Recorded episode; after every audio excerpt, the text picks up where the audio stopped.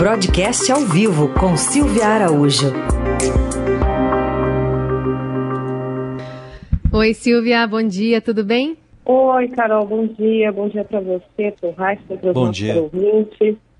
Vamos começar falando sobre as medidas anunciadas ontem para o governo. A gente tem a estimativa, pelo menos, de 24 milhões de pessoas, dos 33 milhões de trabalhadores, aliás, 24 milhões de pessoas, 33 milhões de trabalhadores com carteira assinada que devem ser incluídos no programa emergencial da manutenção de empregos. Teve detalhamento ontem para o governo e também aqueles 600 reais eh, de auxílio que também tá para sair, mas ainda sem previsão, né?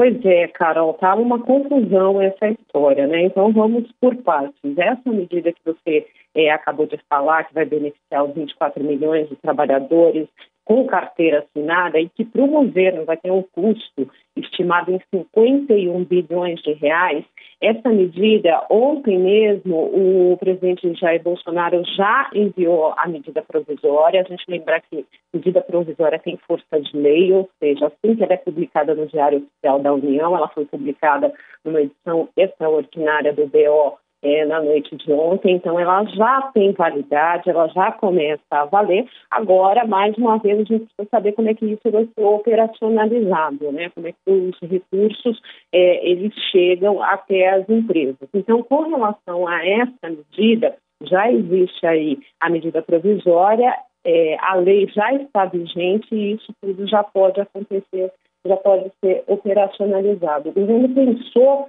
é, nesse, nessa parte das medidas em preservar os empregos e também dar um alívio para as empresas. Agora, com relação à medida dos 600 reais para os informais, essa ainda está, como se diz, empacada. Por quê?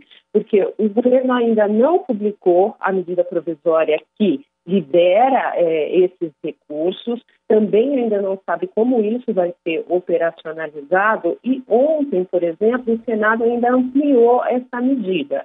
É, a medida já tinha sido aprovada no Senado e na Câmara, mas os senadores eles fizeram um projeto à parte para ampliar o alcance dessas medidas para outras classes de trabalhadores e também eles ampliaram os valores, por exemplo, para homens e mulheres chefes de família. Né? Então, homens e mulheres chefes de família vão receber um benefício de R$ 1.200 e não os 600 reais que estava previsto na medida do governo. E a preocupação do governo é que com isso você amplia ainda mais o gasto. Há uma discussão é, do governo versus Câmara versus STF, é que para essa medida específica de 600 reais seria necessário aprovar uma PEC no Congresso. É, na, na, última coletiva que teve sobre o assunto, o ministro Paulo Guedes até falou sobre isso. Olha, depende lá do Rodrigo Maia aprovar a PEC para liberar os recursos, para criar espaço no orçamento para liberar os recursos.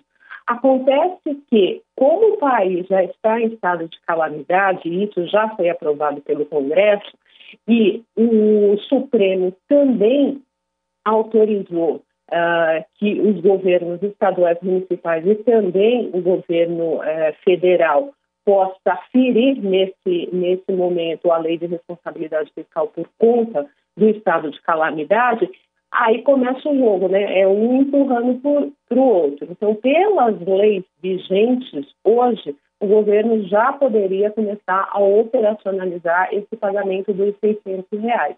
Então, a expectativa fica por conta de quando esses recursos de fato chegam até as pessoas e chegando até as pessoas movimentar a economia do país, né? Porque na realidade a gente está tratando de duas questões super importantes. Uma é fazer com que essas pessoas tenham fôlego de atravessar a crise, o fôlego financeiro para suas necessidades básicas nesse momento, e com isso elas acabam movimentando um pouco da economia, cuja a, a, a recessão já está endereçada para esse ano de 2020. Agora, o que, estaria por trás disso, então? Pode ser o que? Um, um, medo aí de ser acusado de alguma pedalada fiscal? Já tivemos uma presidente que caiu por causa disso, né? Não, não tem questão de pedalada nesse sentido, Raíssa, porque se você já tem a liberação do Supremo, o ministro Alexandre de Moraes, no final de semana, ele já despachou é, em relação a esse assunto e ele já é, autorizou o governo a gastar mais. Então, nesse sentido, não teria, é, não teria a incorreção de crime de responsabilidade fiscal, que é o grande medo desse governo. A gente lembra que o presidente Jair Bolsonaro, de vez em quando, fala isso. É, aí eu vou incorrer em crime de responsabilidade fiscal, e crime de responsabilidade fiscal no país é impeachment, né? Mas como você já tem um aval do Supremo, então é, é realmente a questão da operacionalização de como esses recursos vão chegar até as pessoas. Porque você imagina, né, Raíssa? No momento em que falarem que esses recursos estão liberados, como esses recursos vão chegar, é, existe uma preocupação aí do Ministério da Saúde, de aglomerações em agências bancárias. Então, isso precisa ser muito bem feito para que os recursos cheguem nas contas das pessoas e que as pessoas não precisem sair correndo para as instituições financeiras físicas, né, para as agências bancárias. E a gente tem que lembrar que o Brasil é um país que não tem uma bancarização assim tão forte. Então, tem muita gente no país, principalmente esse pessoal informal, que não tem conta em banco. Então, precisa ver como esse pessoal vai receber esses recursos. Muito bem. Silveira hoje vai continuar abordando esse assunto aqui no Jornal Dourado e volta na terça-feira. É isso. Obrigada, viu, Silvia? Tchau, gente. Até lá.